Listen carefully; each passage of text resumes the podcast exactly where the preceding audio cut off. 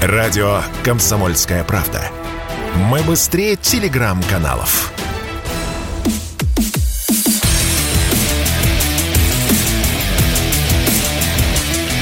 Программа с непримиримой позицией. Утренний Мардан. И снова здравствуйте, и снова в эфире радио «Комсомольская правда». Я Сергей Мордан. Трансляция, YouTube-канал «Мордан 2.0». Меня, кстати, не забанили здесь еще, между прочим. Так, сегодня, напоминаю, сегодня в 7 часов по Москве будет второй выпуск программы «Русский доллар» с Михаилом Хазиным. Мы поговорим про все самое важное в мировой и в российской экономике. Ну, соответственно, кому лень будет искать трансляцию, заходите на телеграм-канал одноименный «Русский доллар». Подписывайтесь. Вот. Либо слушайте радио «Комсомольская правда». Это вообще самый идеальный выбор. Так, Друзья мои, сегодня у нас очень много геополитики. К нам присоединяется Дарья Платонова, политический обозреватель международного и евразийского движения. Даш, привет. Здравствуйте, рада слышать. И мы рады слышать и видеть даже, хотя картинка не очень, но ничего. А, вопрос по поводу а, санкций, санкционных списков. Ты вот большой специалист в этом. А тебя каким-то образом даже дважды туда внесли. Хотя я не очень понимаю, зачем два раза в списке вводить? Что тебя исключали оттуда, что ли? Вот скажи мне сразу, а Зачем Россия в эту такую довольно стыдную колониальную игру подыгрывает, вводя ответные а, списки? И, может быть, в этом действительно есть э, какой-то прикладной смысл? На самом деле, все санкции, которые вводятся англосаксонским миром, США или Великобритании, имеют практический смысл. А вот на моем примере. Действительно, я два раза фигурировала в этих э, великобританских э, санкционных списках. Вначале в начале марта, затем в июле. Два раза, видимо, потому что был пересменок э, у тех, кто эти листы ведет, и нужно было кого-то включать. И они не нашли никого лучше, как меня, обычного журналиста, не имеющего никаких активов за рубежом, в Великобритании особенно. В общем, какой практический смысл э, этих санкций? Если вы человек, который имеет санкции, который под санкциями, тогда все ваши контакты, кто угодно, будь то обычные люди или какие-то журналисты, с которыми вы контактировали, попадают в зону особой ответственности. Mm-hmm. То есть с ними могут поговорить, их может, могут вызвать в участок, э, задать им несколько вопросов, уточнить у них, как, как, эм, сколько раз они были в России, что им передавали, и кто был их контактером, условно. То есть это некоторый алгоритм для того, чтобы допрашивать было легче а, тех людей, которые пересекались с этими людьми, которые, вот условно, а, мой случай привел к тому, что пару моих друзей, обычных журналистов, а, с которыми мы пересекались один или два раза в Москве на нейтральной площадке совершенно, у которых я брала комментарий, были вызваны и их допросили. Угу. Что она вам передавала, не предлагала ли вам средства, не предлагала ли она вам работы. То есть это некоторый алгоритм для облегчения процесса допроса. Соответственно, у нас э, два было санкционных пакета против британцев. Это майский пакет, где было 150 высокопоставленных чиновников, лордов Великобритании, и второй сейчас. В нынешнем, что интересно, есть уже журналисты. И это очень хорошо. Если Россия имплементирует ту же практику в отношении допросов и, собственно говоря, общения с э, людьми, которые находятся под санкциями, и их контактами здесь, это будет очень эффективно. Потому что действительно Великобритания особое внимание уделяла России и особенно построению сетки журналистов. У МИДа Великобритании была даже спецпрограмма под названием Think Network, которая предполагала особенное внимание обучению российских журналистов. И здесь э, я думаю, что огромная работа есть. И если мы остановимся только на словах и скажем, что вот санкции мы объявили, все хорошо, то это будет большая ошибка. Потому mm-hmm. что Великобритания объявляет санкции для конкретных вещей, для того, чтобы затем вызывать людей на допросы и выявлять то, что они называют сеть российской агентуры. Так, а нам что делать? Брать их в заложники здесь просто? То есть, ну, что из этого следует? Экономических связей у нас никаких нету. Там запретить поставки чего-нибудь полезного в Великобританию мы можем, конечно, но опять-таки, то есть я в этом вижу исключительно колониальную логику, такую вторичную, вот, отсутствие там а, ярко выраженной, там даже не фантазии, ну, а вот а, некой стратегии применения применительно да, к довольно влиятельной стране на европейском континенте. Ну смотри, если здесь на самом деле брать э, сферу журналистики, то здесь может обнаружиться интересные вещи. Вот у нас есть человек X, например, журналист mm-hmm. Times, Guardian или BBC, который находится под санкциями. Смотрим лист его контактов. Вот у нас уже есть факт того, что он причиняет э, какой-то определенный вред, угрозу конституционному строю Российской Федерации в России, он под санкциями. Значит, mm-hmm. смотрим лист его контактов, с кем он пересекался, куда он приезжал, на какие семинары. Да те же Billing Cats, которые признаны нежелательной организацией mm-hmm. сейчас. Смотрим, с кем пересекался условно Христо Грозев. А, находим там условно вот такой вот пул изданий. Не буду озвучивать их, но в принципе а, понятно, какие издания, какого они профиля, какой они политической ориентации. И начинаем говорить с этими людьми, потому что через эти контакты, через журналистские среды часто вытекают утечки. Эти утечки не совсем простые, это утечки, которые потом действительно э, являются угрозой конституционному строю Российской Федерации, mm-hmm. а в некоторых случаях это могут быть утечки в том числе и расположение войсковых частей потому что действительно вот эта вот сеть СМИ, она великобританцами в России использовалась а, не просто как а, а, некоторая попытка, некоторая сеть для дестабилизации режима. Это была сеть, которая работала просто на великобританскую разведку. То есть СМИ — это журналисты, по идее, в Великобритании — это новые такие вот агенты им легче, они могут много узнать, они очень ловкие, журналисты — это хорошее прикрытие, легенда. Поэтому я думаю, что практически толк здесь тоже будет меньше угроз нашему нашей стране а в условиях специальной военной операции усиления безопасности. Поэтому я очень надеюсь, что, что останется не просто решение, что будет не только вот это решение о санкциях, но и последуют а, а, меры, которые необходимы для того, чтобы сохранить нашу страну в ситуации специальной военной операции. Потому что изнутри вот этот круг друзей BBC, круг друзей Times mm-hmm. работает над тем, чтобы, по сути дела, совершить здесь переворот. И на самом деле это такое ядро, которое угрожает стабильности страны. А как ты думаешь, вот э, начиная с 24 февраля, насколько нейтрализована активность Британии на территории России, по крайней мере, была? То есть вот, э, ну, условно говоря, там ну, то, что мне в голову приходит, я, в общем, довольно регулярно тут в эфире говорю, то есть э, влияние англичан, но он такой, оно в глаза, конечно, не бросалось. Вот, все наши мысли традиционно с советских времен, они же только про Америку, да, при этом, как известно, кто купил э, пакет акций в крупнейшей государственной нефтяной компании Роснефть? Бридж Петролиум, ну и со всеми вытекающими, вот, и это как бы там только такая верхушечка этого гигантского айсберга. Вот, может быть, ты что-то знаешь, занималась вопросом, а, вот что осталось от англичан на территории России? Очень серьезная сетка, на самом деле, информаторов, которые работали со СМИ. И Великобритания, абсолютно верно ты отметила, работает очень тонко. Ее не так легко выявить, и мы ее часто игнорируем. Думаю, ну, в принципе, здесь, скорее всего, США, и США вроде как а, уже здесь не присутствует. А Великобритания, всегда вообще специфика разведка службы Великобритании – это интегрироваться в регион, а, начинать его чувствовать, понимать его менталитет, понимать его психологию. В отличие от США, США работают довольно топорно. Ну и даже военная сфера США, когда они входили в Ирак или в Афганистан, мы видим, насколько они не адаптировались в контекст. А в то же время англичане стараются понять противника, а, осознать его. Поэтому у МИДа Великобритании, например, был специальный отдел Counter Disinformation, противодействие дезинформации, mm-hmm. в котором выделялись гранты на обучение журналистов. Опять мы возвращаемся к ним.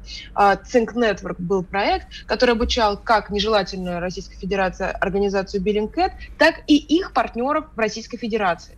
И я считаю, что эти сети а, великобританские до сих пор активны и наносят довольно серьезный вред. А, мы, конечно, пытаемся, наше государство, конечно, пытается заблокировать их. Вот Billingcat была признана нежелательной организацией, инсайдер Роман Доброхотова тоже. Но, возможно, мы в чем-то даже опаздываем. Сказать что, в чем мы а, опаздываем? Да. Если, если посмотреть э, на статистику за последние 25 лет, вот, ее несложно собрать, какое количество детей э, российской элиты, в полном смысле этого слова, э, получили образование в Британии, а я вот для тех, кто не в курсе, скажу вам, ну, для особо шизанутых, конечно, была Швейцария, но, во-первых, это дорого, страшно, даже вот в сравнении с Англией это очень дорого было и бессмысленно. Поэтому простые добрые русские люди, ну, с миллионами, они своих детей, начиная с середины 90-х, отправляли учиться в Англию. Сначала в школы, а потом в университеты. Вот эти вот дети, они уже взрослые, у них уже свои дети. Поэтому, если уж говорить о том, чтобы зачищать а, британскую сетку, то я боюсь, тут придется поразить в правах такое количество авторитетных людей, что у нас шуба завернется. А без этого, а, ну, я не знаю, а мы сможем без этого обойтись или нет? Я боюсь, это неизбежно необходимо, потому что мир перестраивается. Если мы хотим сохранить Россию, то придется работать и с этими людьми. Придется с ними говорить, спрашивать их про их контакты, mm-hmm. насколько эти контакты сейчас активны. Потому что, кстати, совершенно ты абсолютно прав. Это действительно тоже огромная сеть э, вот, потенциальных э, информаторов.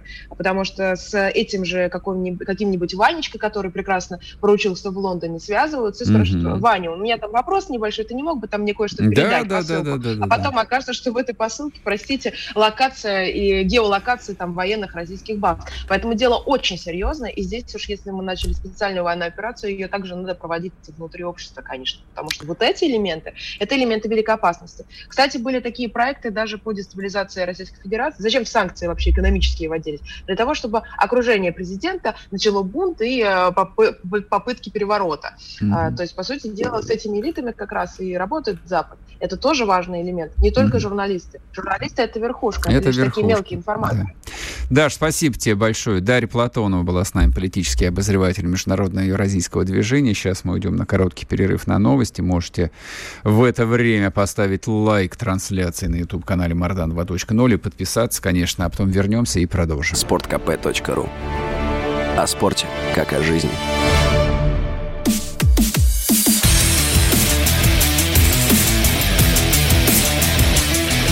Программа с непримиримой позицией. Утренний Мардан.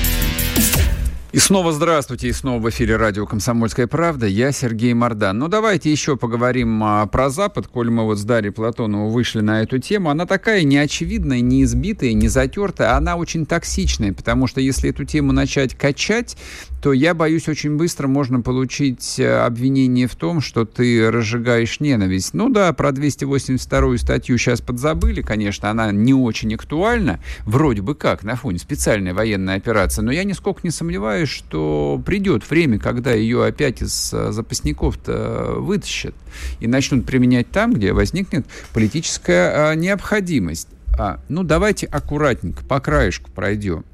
Ни для кого не было секретом, начиная с середины 90-х, повторяю, то, что вот, э, ну, практически любой а, отечественный новориш, заработавший хоть какие-нибудь деньги, а, имел очень такой э, конкретный набор социальных маркеров, которым он должен соответствовать. Ну, что это было? Дорогой автомобиль марки Mercedes, позже появились BMW. Так, это вы все и так знаете. А, загородные дома непомерного размера. Потом, а, значит, начали покупать загородную, фу, загородную иностранную недвижимость. Начинали скромно с Испании, это еще в 90-е годы, потом освоили Лазурку, Майами и все остальное. Это тоже мы все, в принципе, знаем. То есть задавать вопросы, с какой целью все это делалось, потому что это был образ жизни. Образ жизни вот этих вот правящих 100 тысяч семей российских, он формировался постепенно и в таком абсолютно колониальном, а, очень а, странном, уродливом виде. И вот в ряду вот этих социальных маркеров обязательных для богатых людей было в том числе и а, чтобы их дети учились в Англии. Никто по идее, ну, примерно до конца десятых годов даже не задавался вопросом, ну, не до, не до конца, до начала десятых годов не задавался вопросом, зачем это нужно. То есть, есть ли в этом смысл? Ну, типа, да, как бы, ну, понятно, там, я заработал, там, я должен дать детям самое лучшее. А говорят, что самое лучшее образование, лучшие школы в Англии. И вот они отправляли, отправляли, отправляли. Я напомню, просто вот эти вот дети, которые учились в британских школах, а потом еще и в британских университетах, они уже выросли, они уже давно взрослые, им давно уже под 40 или по 40 лет. Вот в чем фишка-то.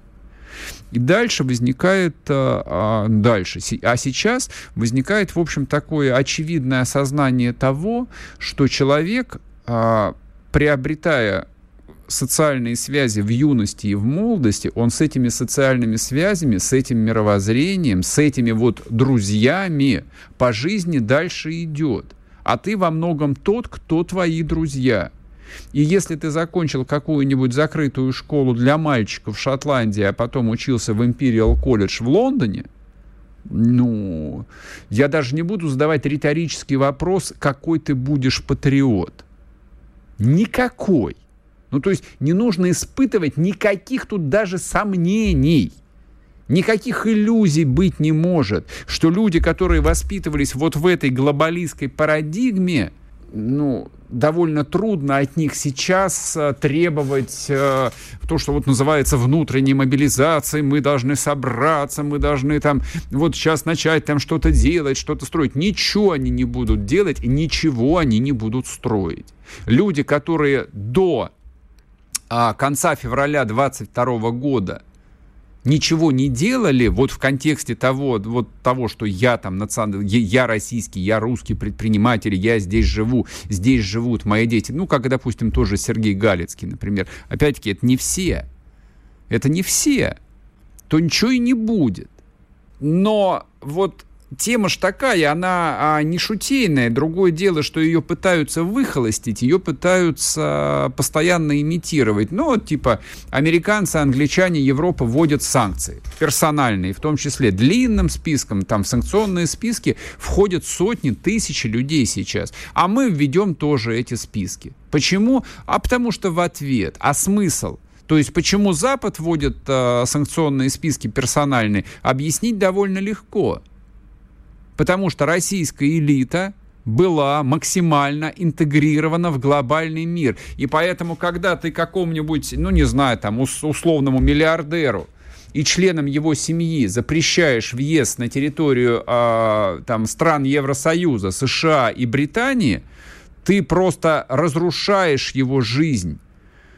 Потому что после того, как ты привык пол, там, 6 месяцев в году а, жить между Монако, там, не знаю, Лазурным берегом и Лондоном, а вместо этого тебе остается только какой-нибудь сраный Дубай, твоя жизнь разрушена. Естественно, никаких даже сомнений нет. А мы в, ответ что делаем? Да ничего, мы ставим галочку о том, что мы ответили проклятым буржуям.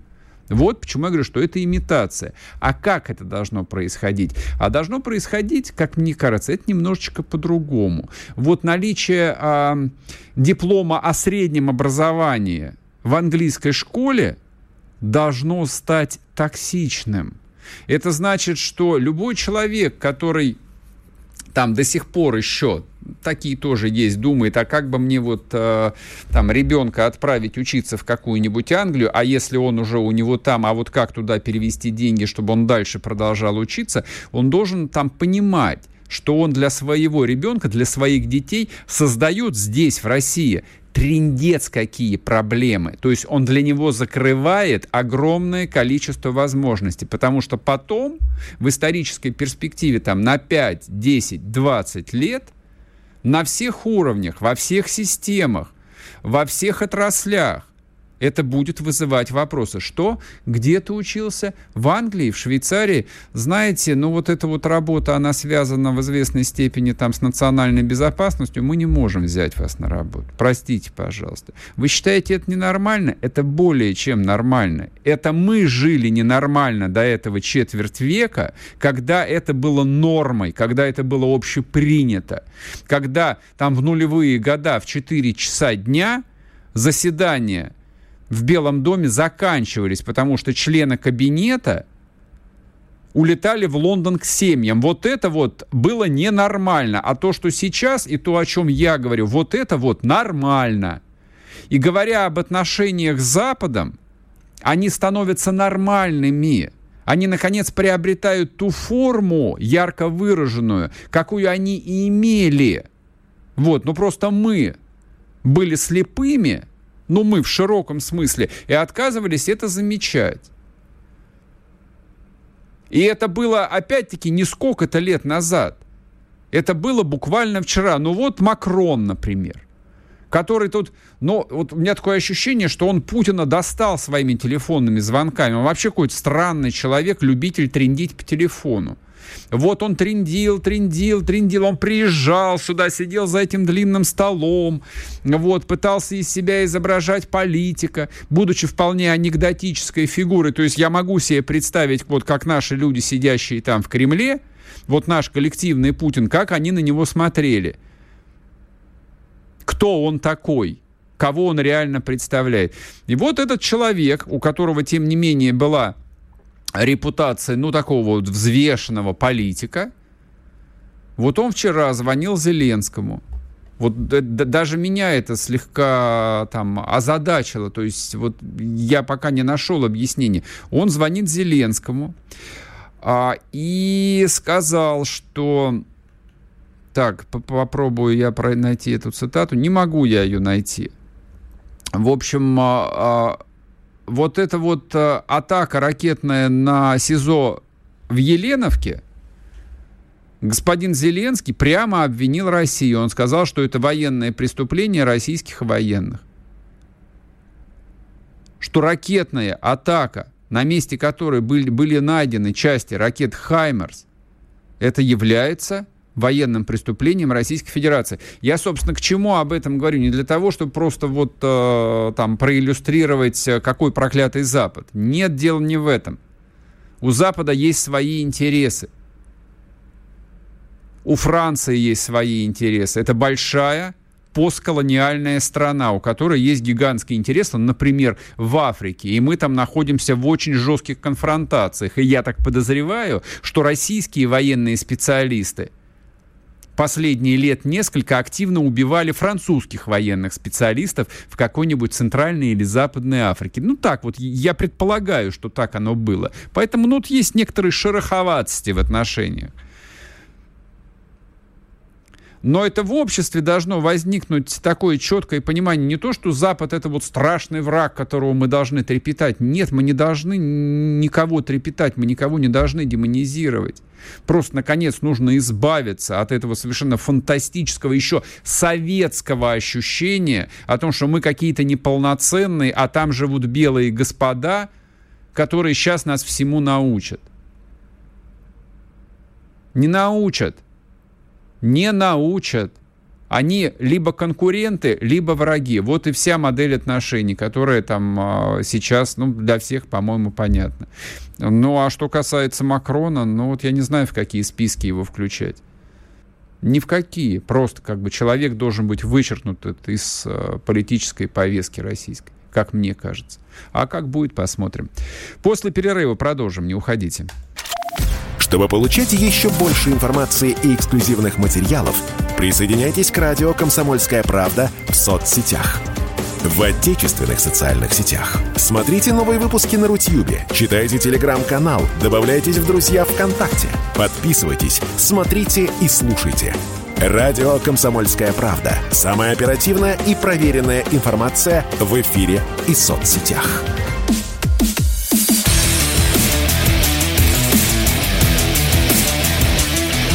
Программа с непримиримой позицией. Утренний Мардан. И снова здравствуйте, и снова в эфире радио «Комсомольская правда». Я Сергей Мардан, YouTube-канал Мардан 2.0, телеграм-канал Мардан и телеграм-канал «Русский доллар». Сегодня в 7 часов вечера по Москве на радио «Комсомольская правда» выйдет второй выпуск программы «Русский доллар», где мы встретимся с экономистом Михаилом Хазиным. Вот ссылочку в телеграм-канале «Русский доллар» я поставлю для тех, кто захочет на ютубе все это дело посмотреть. А, слушайте, вот э, слушатели здесь пишут э, в продолжении предыдущей части, Россия нуждается в полном обновлении элит.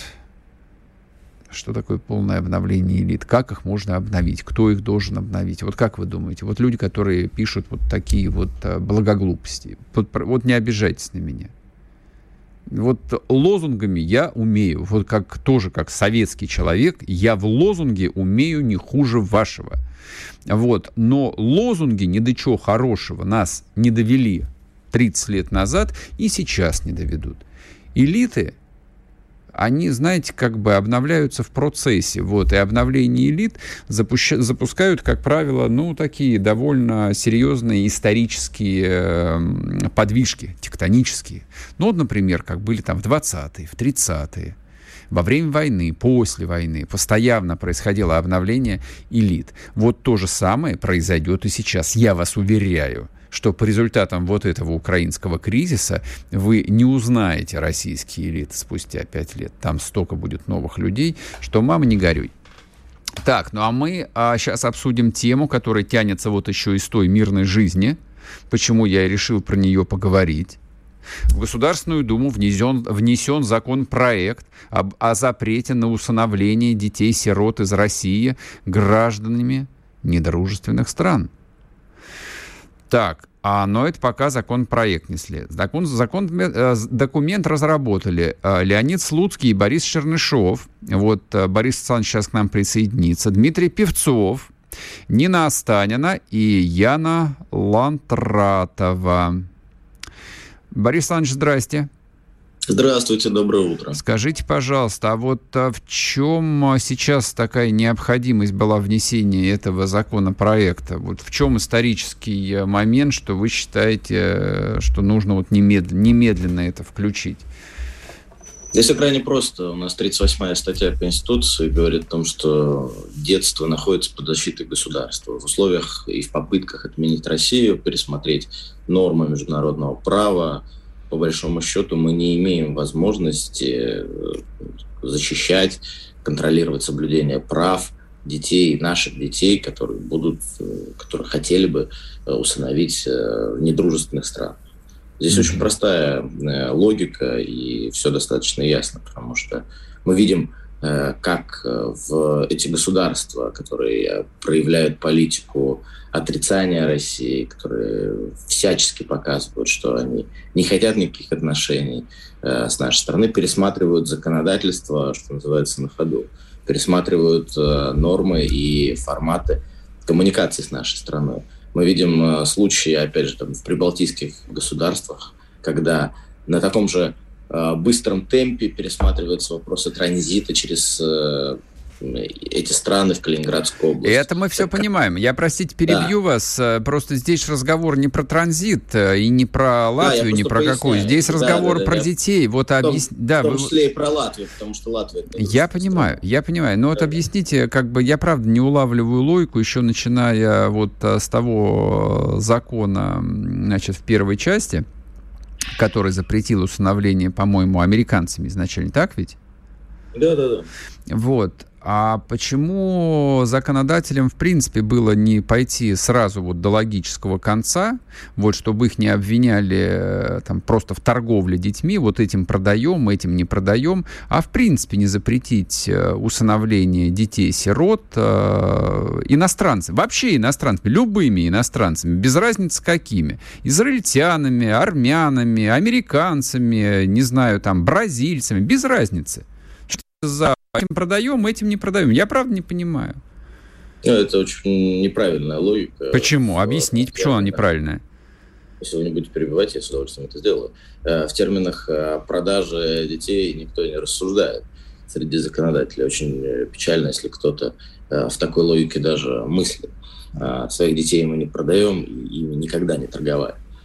Здесь вопрос в другом. Вопрос в защите интересов прав детей – мы увидели на американском примере, что абсолютно верное было решение именно тогда.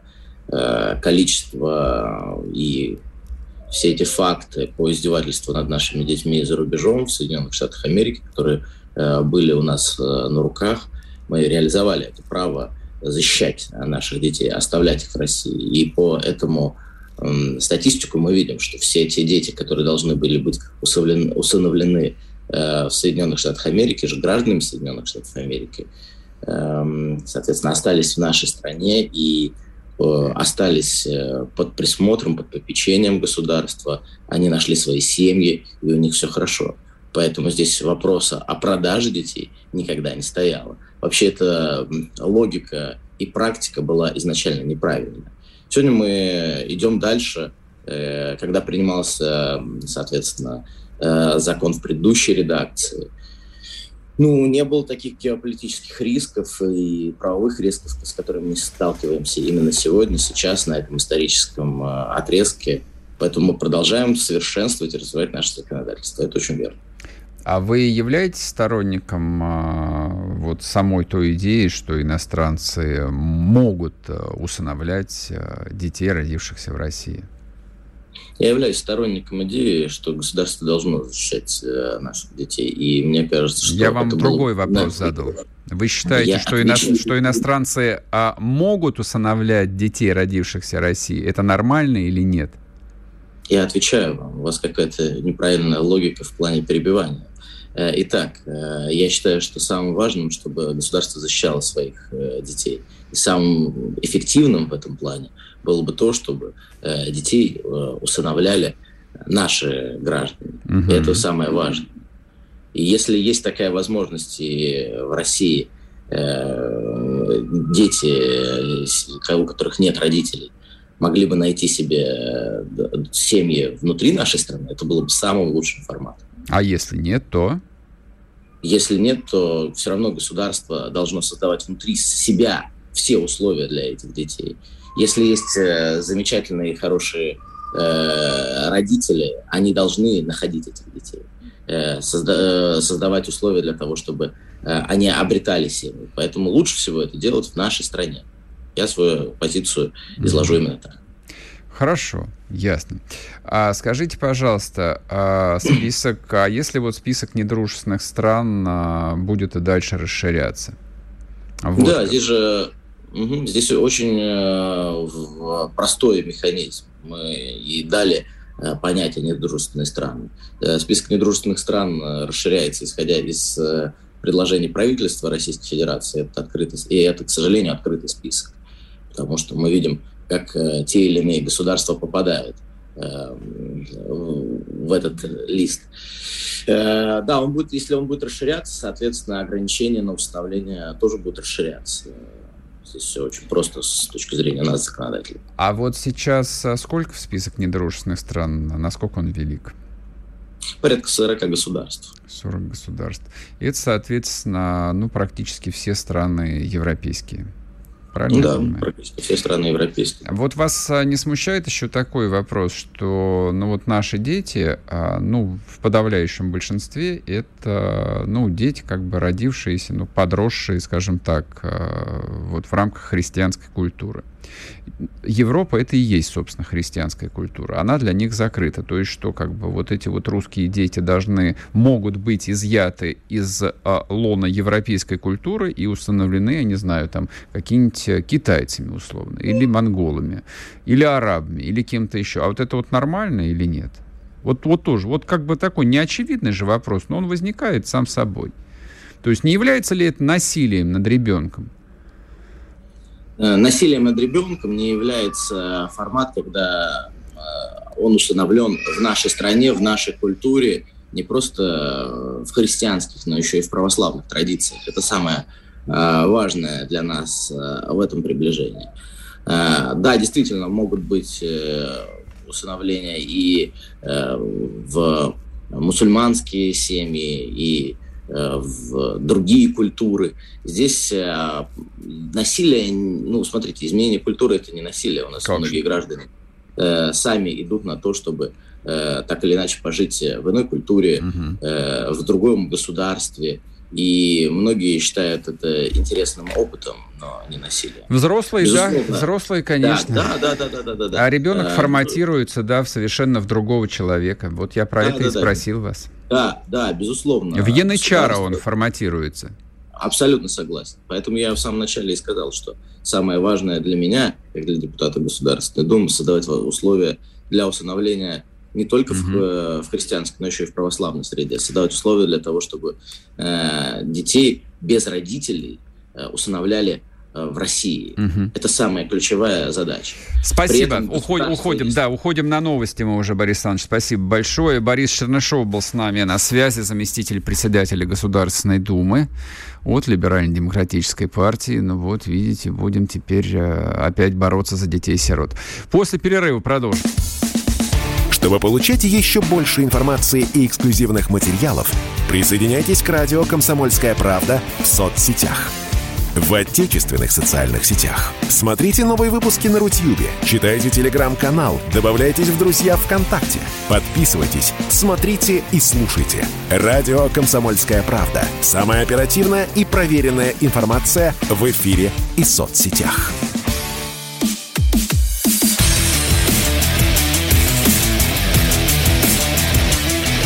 Программа с непримиримой позицией. Утренний Мардан. И снова здравствуйте, и снова в эфире радио «Комсомольская правда». Я Сергей Мордан. Есть еще одна тема, ругательная тема. Она, я сразу оговорюсь, она не про конкретного человека, она не про Наину Ельцину. То есть, ну, как бы, а что можно предъявлять э, немолодой женщине, вдове? Вот, ничего. Вот мы, люди русской культуры, со всем уважением относимся. Но я думаю, что вот а, тот текст, который от ее лица а, был размещен, да он написался не ей. Вот. Я не вполне уверен, что даже с ней проговаривали, что же там будет написано. Это вот такой коллективный Ельцин-центр. Никак не может успокоиться, никак э, не может смириться с тем, что это позорная, наверное, а, самая позорная эпоха в истории России за последние 500 лет. Вот она подошла к концу. И сама фигура Бориса Николаевича Ельцина и все его историческое наследие, которое вот воплотилось в этом а, довольно симпатичном здании в городе Екатеринбурге, оно сейчас так исподволь медленно переосмысливается и в конечном счете будет исторгнуто из э, нашей общественной политической жизни. Я не знаю, как это произойдет. То есть э, начнут ли там Ельцина проклинать на федеральных телеканалах э, с какой-то, в общем, там потрясающей регулярностью, либо начнут его называть там каким-нибудь сатаной самых высоких трибун. Не, однажды это будет. Это мы проходили. Мы же русские люди, мы прекрасно помним, как происходит в нашей истории развенчание всяких там культов личности то, что Ельцину повезло, и спустя, в общем, достаточно э, там уже продолжительное время его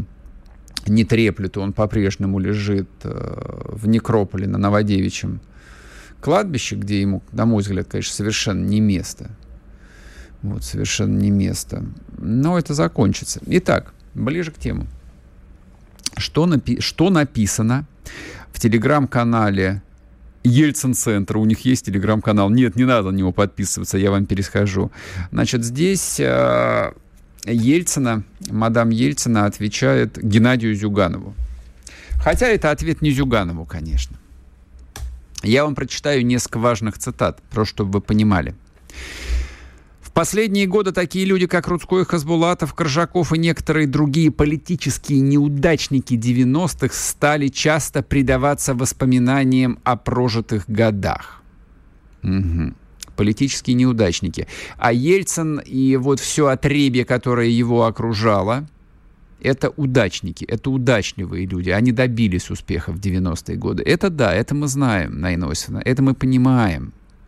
Вот, так удачно сложилась жизнь э, и у членов а, вашей семьи, немногочисленной, и у особо приближенных, у друзей семьи, что действительно можно обзавидоваться. Действительно, вчера ты еще был никем, каким-нибудь э, завлабиком бессмысленным, вот, который в лучшем случае на четвертом десятке мог съездить э, куда-нибудь в Болгарию на конференцию, а вдруг раз, и ты оказываешься мультимиллионером владельцем а, недвижимости на острове Барбадос. Странно ведь, удачно сложилась жизнь, мне тоже кажется.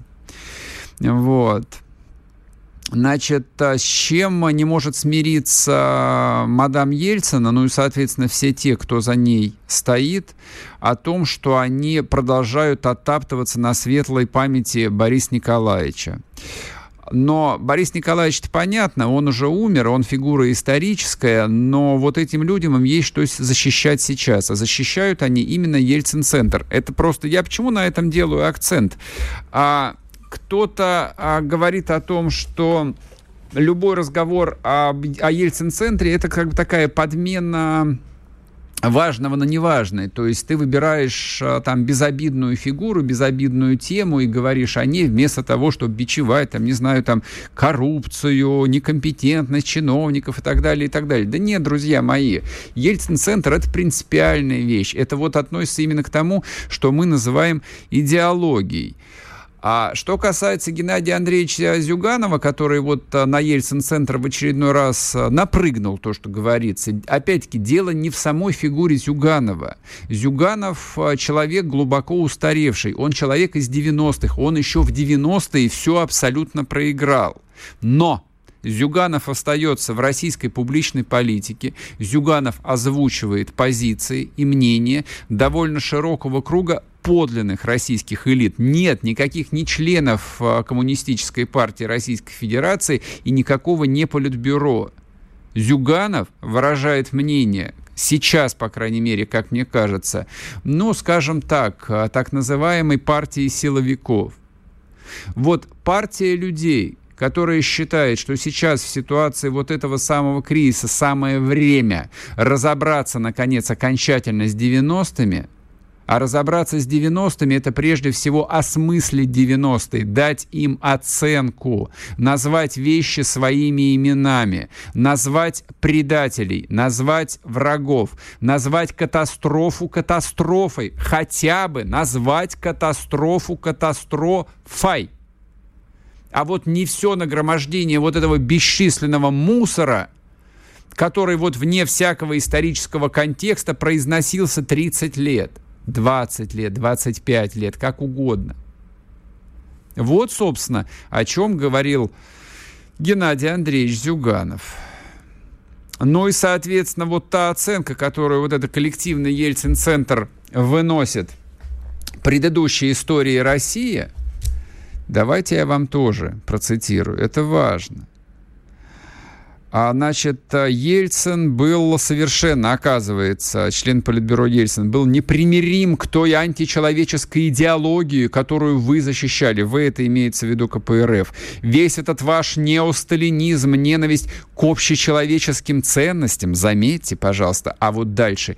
Имперские лозунги, заметьте, пожалуйста, были абсолютно неприемлемы для Бориса.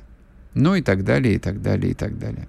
Вот, дальше можно не читать. Вот, вот дальше вся остальная там это мутатень про то, что там есть экспозиции про Великую Отечественную войну и все остальное. Это все в пользу бедных. Мы плевать хотели, есть у вас экспозиции про Великую Отечественную войну или нет. Но коллективный Ельцин-центр а, в очередной раз не то чтобы там допустил ошибку, нет, а никакую ошибку они не допустили. Они, славьте Господи, четко формулируют, что они думают и как они относятся и к прошлому, к настоящему и к будущему. Они говорят о том, что Борис Ельцин боролся с неосталинизмом, как они его понимают. Борис Ельцин боролся за общечеловеческие ценности – которые выражаются вот во всей той красоте, в которой мы сейчас живем, и за что нас бичуют и называют выродками и маргиналами. И главное, Борис Николаевич Ельцин боролся с имперскими лозунгами. Для меня, конечно, звучит так немножечко дико и обидно, что носителем имперской идеи а, была объявлена КПРФ образца там какого-нибудь 96 -го года. Но для 96 -го года, может быть, это и соответствовало действительности. В истории бывают такие парадоксы. Но вот то, что Борис Ельцин и все его окружение – сделали максимум возможного для того, чтобы разрушить великую империю, которую строили поколения и поколения наших предков, это да, это мы понимаем. И хорошо то, что э, семья Ельцина и люди, которые сидят в Ельцин-центре, прямо об этом говорят. Это очень хорошо. Вообще прекрасная ситуация – когда враги честно смотрят в лицо друг другу и разговаривают друг с другом, как враг с врагом. Вот Ельцин-центр, вся эта ельцинская либерота, вся эта большая коллективная, ну не только в кровном смысле, а в идейном смысле, а, ельцинская семья с большой буквы, это и есть враги России. Они всегда были врагами России. Всегда. С самого начала. Они не то, что ее не жалели, они ее ненавидели. та совершенно параноидальная, необъяснимая страсть к разрушению самой ткани российского государства, она на самом деле и тогда, и сейчас может быть объяснена только одним, только ненавистью. Не было там никакой другой любви, не было там никаких других ценностей, не было там никакого другого образа будущего. Это просто была ненависть к России. Ельцин-центр, в телеграм-канале которого и опубликован этот опус, ну, собственно, вот и есть такой легальный центр чирий. Чирий на теле России, где люди не стесняются. Пока что не стесняются. Ну, так ничего, жизнь не заканчивается. Еще не вечер, как известно. Сегодня только утро. Услышимся с вами завтра. Будьте здоровы. Сегодня вечером слушайте программу «Русский доллар» на радио «Комсомольская правда». Будем мы с экономистом Михаилом Хазиным. А, соответственно, подписывайтесь на телеграм-канал «Русский доллар». Со всеми остальными прощаюсь. До завтра. Пока. Чтобы получать еще больше информации и эксклюзивных материалов, присоединяйтесь к радио «Комсомольская правда» в соцсетях в отечественных социальных сетях. Смотрите новые выпуски на Рутьюбе, читайте телеграм-канал, добавляйтесь в друзья ВКонтакте, подписывайтесь, смотрите и слушайте. Радио «Комсомольская правда». Самая оперативная и проверенная информация в эфире и соцсетях.